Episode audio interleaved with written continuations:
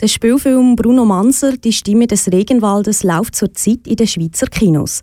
Der Film zeigt Ausschnitte aus dem Leben vom Basler Bruno Manser, wo in den Regenwald von Malaysia gezogen ist, um zusammen mit der indigenen Volksgruppe Penan zu leben.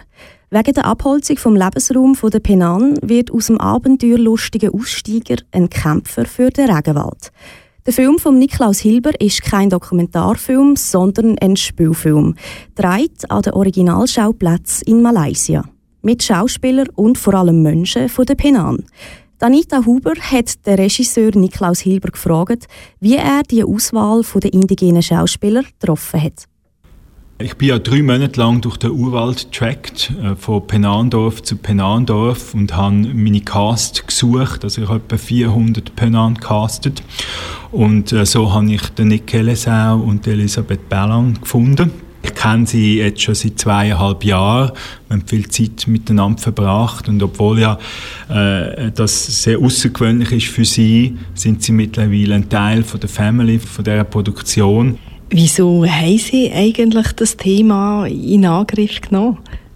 Ich bin angefragt worden vom Produzent, Film über den Bruno Mansen zu machen. Ich bin zu dieser Zeit äh, in den USA gewesen. Ich habe mich mit dem Bruno Mansen nicht so auskennt, muss ich eingestehen. Ich habe gewusst, dass er einen Hungerstreik gemacht hat oder diverse Aktionen, aber ich bin jetzt nicht auf der Höhe gewesen. Äh, er ist ja auch schon Zeit lang verschwunden gewesen damals. Aber ich habe mich dann natürlich schlau gemacht äh, über diverse Kanäle und habe äh, natürlich schnell erkannt, was für eine außergewöhnliche Persönlichkeit er war und was die Bedeutung von seinem Leben für uns heutzutage, was, was da für das Potenzial drin steckt. Was möchten Sie mit dem Film bewirken? Also sicherlich geht es darum, dass der eine oder andere vielleicht ein besseres Verständnis hat, wie die Welt funktioniert. Oder es geht in dem Film um Wirtschaftssystem, konkurrierende Wirtschaftssystem. Es geht um, um Globalisierung und was das für Menschen am anderen Ende der Welt bedeutet, wenn wir da ein Ikea-Gestell kaufen. Äh, da ein Bewusstsein schaffen, das wäre toll, wenn wir das würden erreichen, so dass halt jeder äh, kann auch für sich in seinem kleinen Alltag Alltag gewisse Reflexionen äh, anstellen und die Zusammenhänge kann verstehen das Filmbudget hat genau 6 Millionen Franken beträgt. Das ist für einen Schweizer Film relativ viel. Wäre es nicht viel wirksamer gewesen, das Geld zum Beispiel um Bruno Manser Fonds zu geben? Das weiß ich nicht, wie effizient man ist mit dem Geld. Aber ich denke, der Film wird sehr ein grosses Bewusstsein schaffen und äh, natürlich ein Film ist ein Massenmedium. Wir erreichen viele Leute mit dem Film, nicht nur in der Schweiz, auch in der Welt.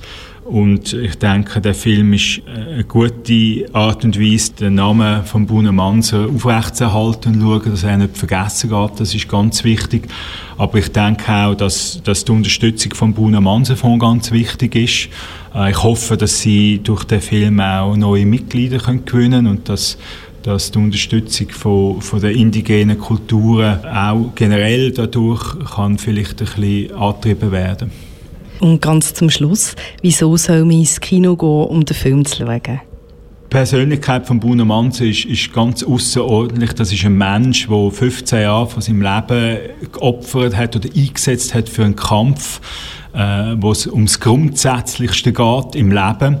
Und das ist ein Schweizer gewesen, und das, das können Sie sehen. Es ist eine sehr abenteuerliche Geschichte im Urwald. Es geht um Waldnomaden, es geht um Zusammenhänge von unserem Leben, wie wir vom Nomad zum sesshaften Kulturmensch geworden sind. Es geht um die Entfremdung vom Mensch, von der Natur. All diese Aspekte in dieser Geschichte verpackt, das ist, ähm, das ist eindrücklich. Und ich glaube, da kann der eine oder andere etwas daraus mitnehmen. 20 Jahre nach dem Verschwinden vom Schweizer Regenwaldkämpfer ist jetzt der Film Bruno Manser, die Stimme des Regenwaldes, in den Schweizer Kinos zu sehen. Du hörst KW Kultur, dein Kulturmagazin hier auf Kanal K.